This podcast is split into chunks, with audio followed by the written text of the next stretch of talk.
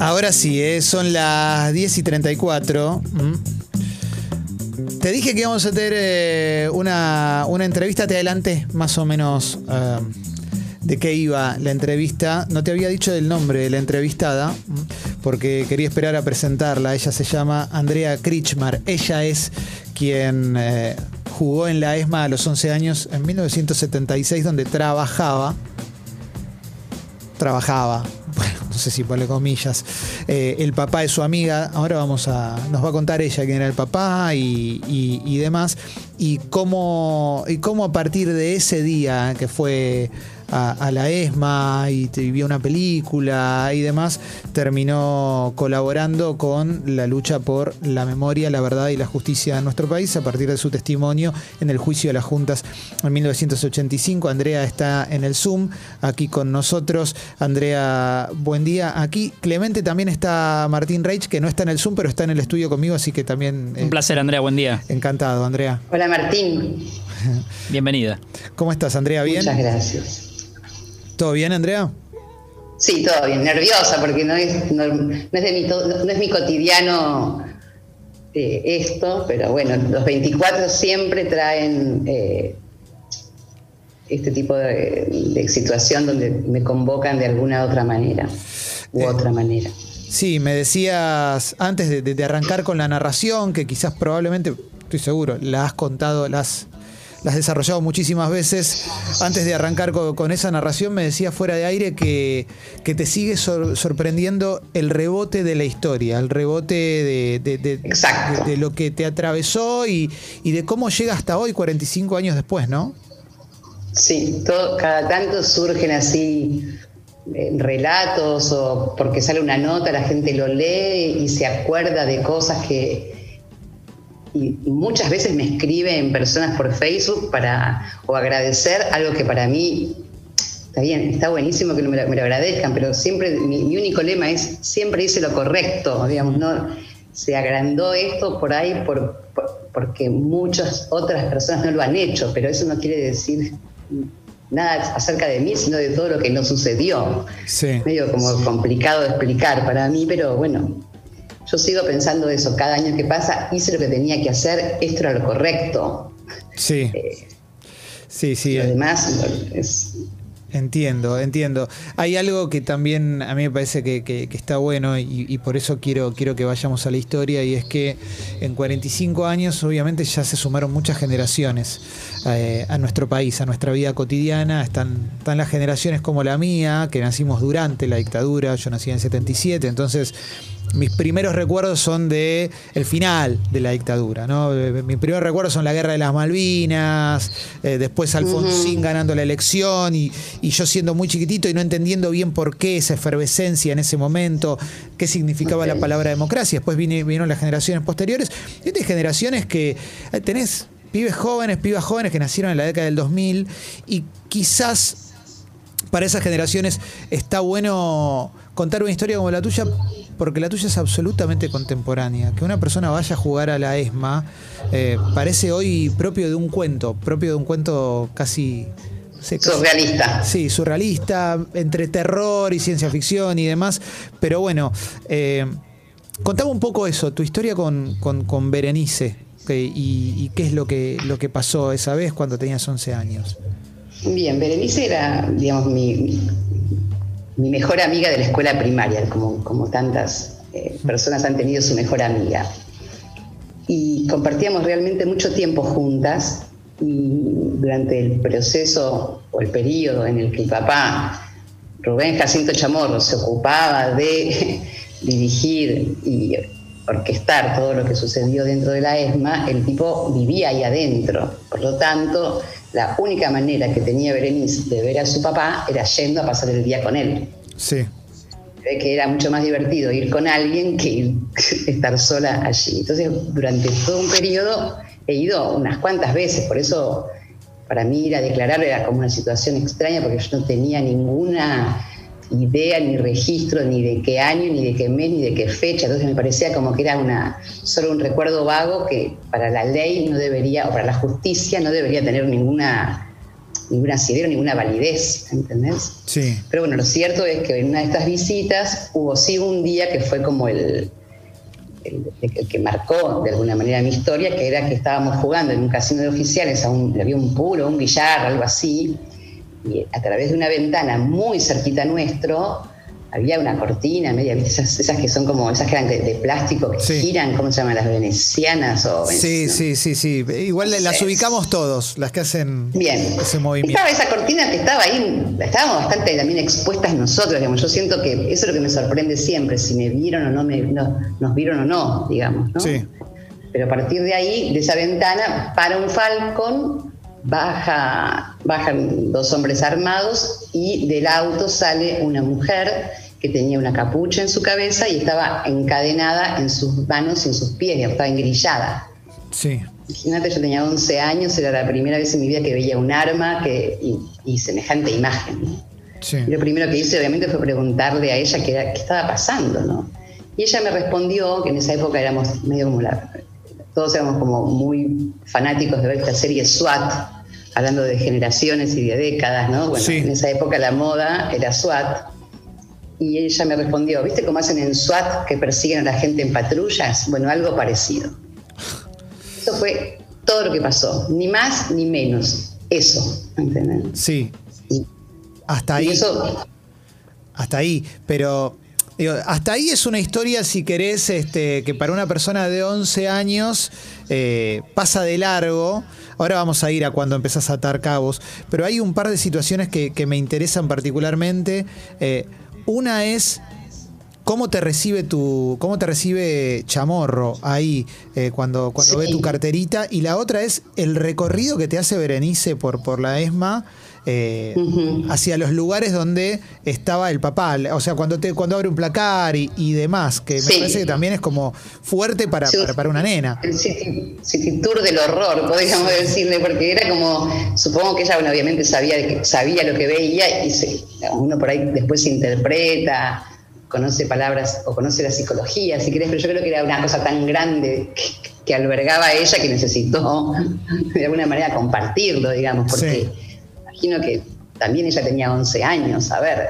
Este, bueno, nada, ese día fue una serie de eventos desafortunados donde me, digamos, recuerdo que fue la primera vez que vi una película de Drácula, cosa que mucho miedo, me acuerdo de haber visto eso y dije, ¿por qué está pasando esto? ¿no? Como que todo era como siniestro y en un momento dado ella me lleva al cuarto de su padre y me abre el placar que estaba lleno de armas, abrió su mesita de luz. Yo no acuerdo si había una granada en la mesita de luz y una pistola bajo la almohada, pero había todo, todo era así como un, un combo siniestro, digamos.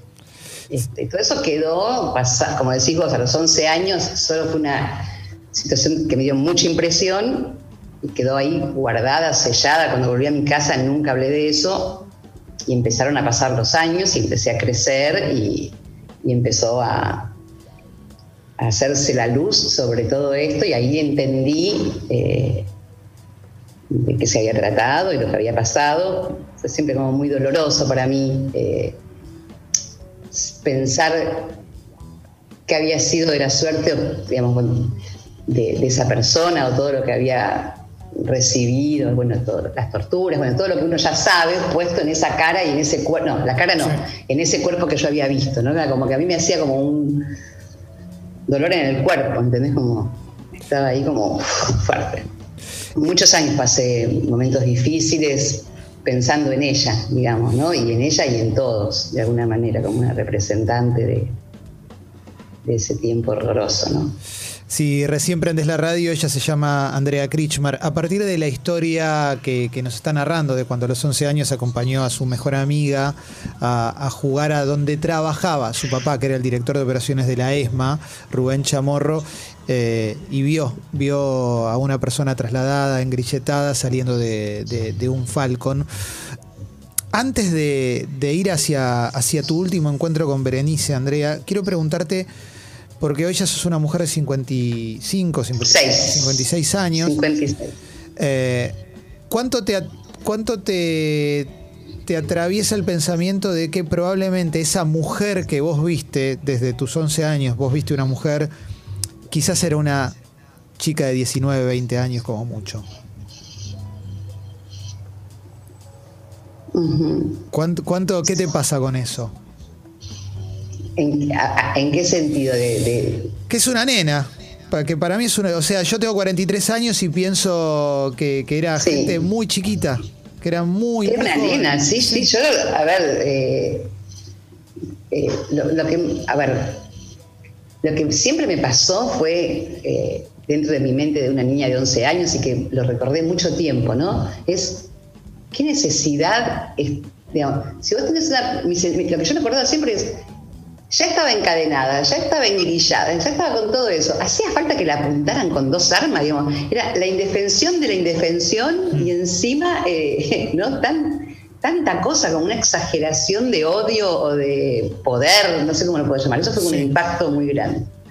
Eh, pero bueno, siempre fue, me generó la, la, la, de impotencia, digamos. Nunca, se pareció una cosa difícil de explicar. Así. No, sé si esa pregunta nunca me la hicieron, hmm. como me la estás planteando vos, por eso me descoloca un poco. Y siempre me ayuda a repensar todo esto nuevamente. Ante cada generación nueva que, ve esto, eh, aparecen nuevos interrogantes. Por eso creo que esta historia va pasando el tiempo y, van.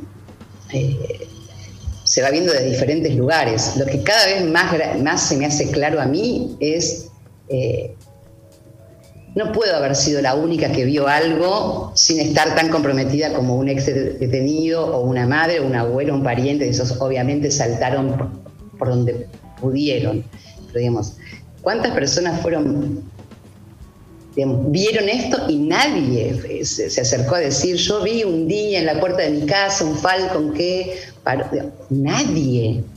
Eso es lo que por ahí pone en contraste eh, eh, mi relato, mi actitud, y me llaman, todos me dicen que soy muy valiente. Y yo tal vez fui inconsciente en ese momento, más que valiente, digamos. Sí de, dónde me estaba metiendo y, hasta dónde estaba yendo, pero yo siempre sentí que era lo mínimo que yo podía hacer por ella. Ahora, en nombre de ella, en nombre de todos. Ahora vamos a ir a ese momento en el cual vos decidís ir a hacer esa fila, a ver si sirve o no sirve lo que tenés para contar. Quiero hacer una, una parada técnica antes y es en tu último encuentro con, con, Berenice, que por lo que tengo entendido es un par de años antes, es más o menos 1983 por ahí, ¿no? Eh, la última vez que vos la viste.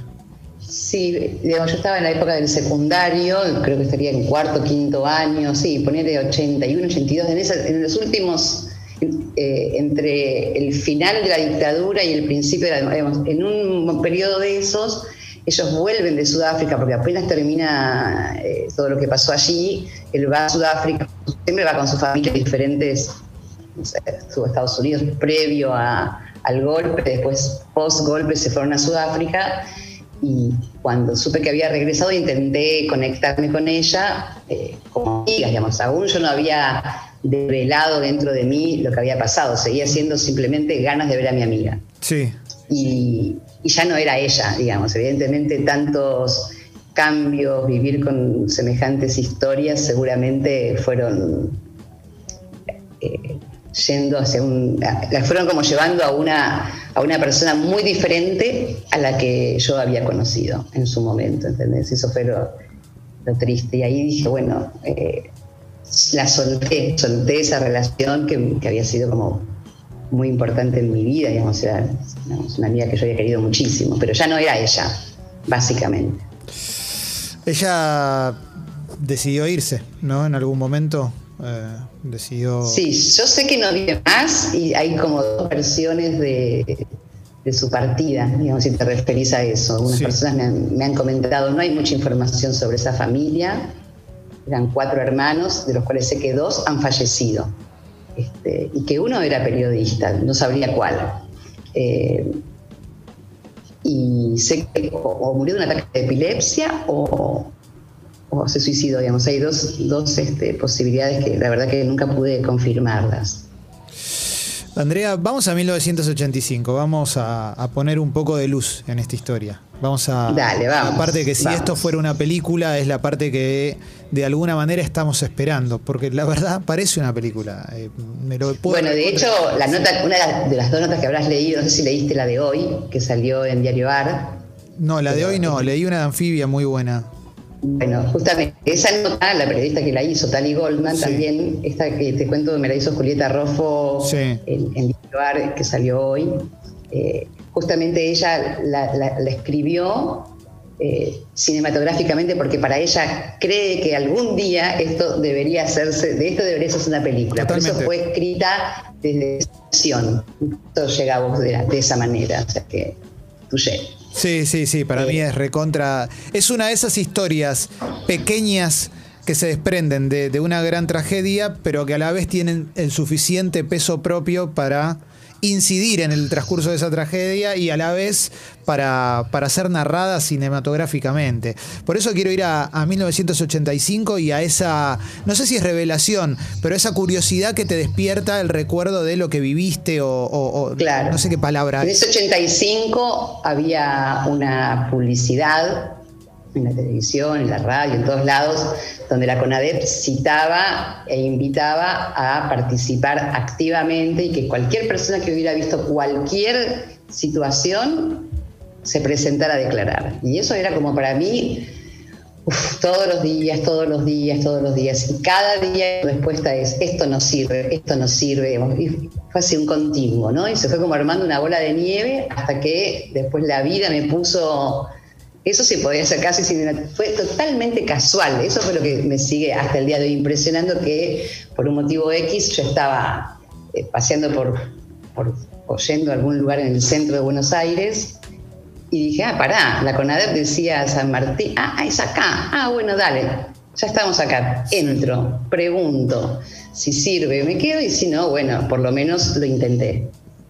Era el último día que se podía declarar, era el día del cierre de esta situación y era un clima muy, muy cargado, digamos, era difícil. En esa era la época más desgarradora que uno veía un pañuelo blanco y lloraba automáticamente. Digamos. Ahora estamos como, lo hacemos hasta como naturalizado, ¿viste? Era como que vemos el pañuelo blanco, sabemos de qué se trata. No sé si duele menos en mi caso, pero, pero es como que ya tenemos años de verlos. En esa época era heavy, heavy, realmente. Y yo no, no podía estar mucho tiempo más ahí hasta que le dije a esta chica, mira, yo espero lo que tengo que esperar, pero decime si esto sirve porque no, no me siento bien, me quiero ir de acá. Si esto no va a dar, si no va a servir, me voy. Entonces se ve que en ese momento algo le habría dicho a esta chica que justificó que ella subiera, se fuera a un lugar del cual a los tres minutos bajó y aparecieron cuatro personas con ella buscando quién era la que había llegado con esta eh, inquietud o este relato bastante sorprendente. Y bueno, eh, estas personas eran los cuatro abogados que se ocuparon básicamente de trabajar para demostrar que el centro, digamos que la ESMA era un centro clandestino de tortura. con la llegada de este relato, para ellos era como imposible. Era como que esto lo demostraba todo, digamos, todo lo que ellos habían preparado de las personas que decían que habían estado ahí, era posible, podría ser cierto o no, no había manera de, demostrarlo. El hecho de que yo estaba, estaba ahí a los 11 años, para la ley dicen que un menor, cualquier declaración que hace es objetiva e irrefutable.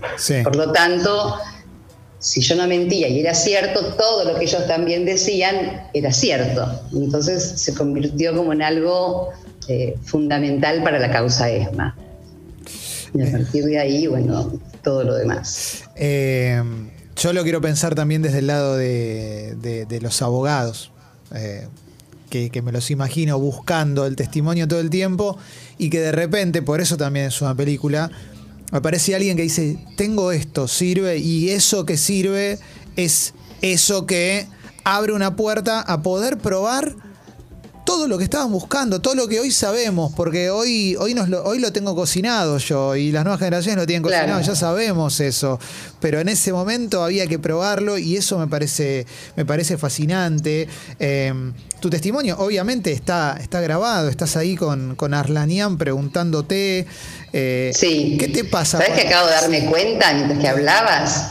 Eh, que yo tenía en el 85, o cuando declaré, que fue un año después, ponele, la misma edad que esa chica, digamos, cuando vos me preguntabas, esa chica tenía 18, 19 años, ahora me doy cuenta que cuando hablé, yo tenía la edad de ella, si, si seguimos tu línea de pensamiento, ¿no? Sí, interesante, nunca lo había pensado así. Yo lo pensaba desde ese lugar cuando te lo preguntaba, porque en definitiva. Ahora, ahora llegué, tengo, tengo otros tiempos, digo, más rápido. No, está bien, está bien igual, está, perfecto, pero digo, se ve en tu declaración que se te ve la nuca con los pelos rubios, es toda esa juventud de los 80, es, el peinado es 80 y demás, y estás Lanian con, con el bigote ahí preguntándote. Sí, la corbata, yo ahora que volví a ir para, una para esta nota que me hicieron en Diario Bar, y ver las, ¿viste? las corbatas, ¿no? Como hasta el rictus de la gente es distinta, ¿viste? Ahora es como que todo es como más, era todo mucho más acartonado, ¿no? Como... Sí. ¿Y, qué te pasa cada vez que, repasas la historia? Porque te hicieron esta nota para el diario AR, que te la hizo una periodista que es muy buena, como Julieta Roffo, la de Tali Goldman también es una, una gran nota. Nosotros te llamamos para, para, esta nota acá. ¿Qué te pasa cuando revisás la historia? Cada vez que la revisás y la revisás para gente que probablemente no había nacido en ese momento. Mira, durante mucho tiempo eh, yo sigo creyendo y siempre voy a pensar que yo hice lo correcto. Entonces, cuando uno hace lo correcto, ya está, es como no hay más, eh, desde lo purista, digamos. Mm. Durante mucho tiempo me sentí muy mal cuando en todo el periodo de punto final, obediencia de vida, ahí sentí como una frustración o como un enojo profundo que se me fue yendo cuando mis hijos empezaron a tener la edad de los 10, 11 años, empezaron a entender un poco y a, dimensionar y me convertí como en su ídolo máximo, ¿entendés? Yo era el Che Guevara de la familia, digamos, en algún punto. Y yo sentí que, que con eso se cerraba un círculo. Y lo, que siento es que no se cierra nunca este círculo. Y me lo han dicho en varias oportunidades. Todo el tiempo se abren y se disparan. Para decirte algo, yo sé que si, lo está escuchando, antes de que empezara todo esto, me acaba de llegar una invitación, siempre pasa, sale una nota y automáticamente tengo solicitudes en Facebook o mensajes que me llegan. Me acaba de llegar un mensaje de una chica que tenía mi misma edad, trabajaba en el, en el como fiscal en este juicio, estaba mirándome a mí con, un compañero cuando recibió una llamada de una amenaza de bomba. Me acabo de enterar en este momento, ¿entendés? Como que, y ahora se me abre un montón con esta persona que dijo, no sabía cómo hacer para no decírtelo para que no te asustes. O sea que yo siento que me cuidan o me han cuidado, empiezo a entender cuánto me han cuidado y cuánto ha impactado en mucha gente que lee la nota y, y dice, wow, qué valiente que fue esta chica y me lo agradecen. Yo agradezco que me lo agradezcan, por supuesto, pero nada, me pone hasta nerviosa, no me, no me, es la parte que me, es menos más, más difícil eh, poner en palabras en este momento. Me, da emoción, me digo, bueno, qué, qué, bueno que, que a la gente le siga pareciendo interesante o importante lo que hice, digamos, ¿no? Pero sí. no sé. Y es que, que, así fue y así lo sigue siendo, me parece. Andrea, yo estoy muy contento de haberme encontrado con tu historia. Eh, yo te lo agradezco, no me hagas hacer llorar porque estoy... es difícil esto para... No, no, no, no busco eso. En momento, digamos. Eh, no, busco eso, quédate tranquila. Eras... No, no, no, claro, no, no, no, no, ni tampoco es mi estilo, no, no, no, no, nada de eso. Pero me, me es difícil por ahí hilvanar frases cuando entramos en estos terrenos, digamos. Eh, simplemente para cerrar la nota te quiero agradecer que hayas eh, accedido a charlar con nosotros, a contarnos esta historia, eh, que también da, dimensión de, la tragedia que vivió nuestro país, porque todo el tiempo aparecen nuevas historias. Ojalá que si siguen apareciendo historias que puedan tener como, como la vuelta de tuerca que tuvo la tuya, una vuelta de tuerca luminosa y que permitió acceder a datos, en, eh, dar un pasito más hacia, la memoria, la verdad y la justicia, que todavía se siguen peleando.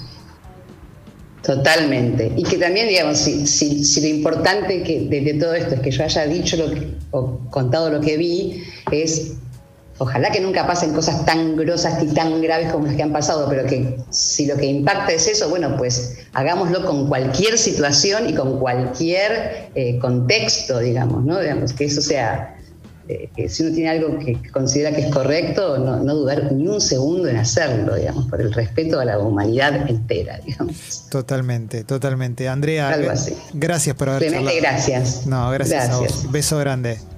Un beso, que tengan lindo día. Igualmente, ahí pasó Andrea Krichmer con su historia. La vamos a subir a Congo Podcast, por supuesto, para que la puedas escuchar, compartir. Eh, la verdad que vale la pena.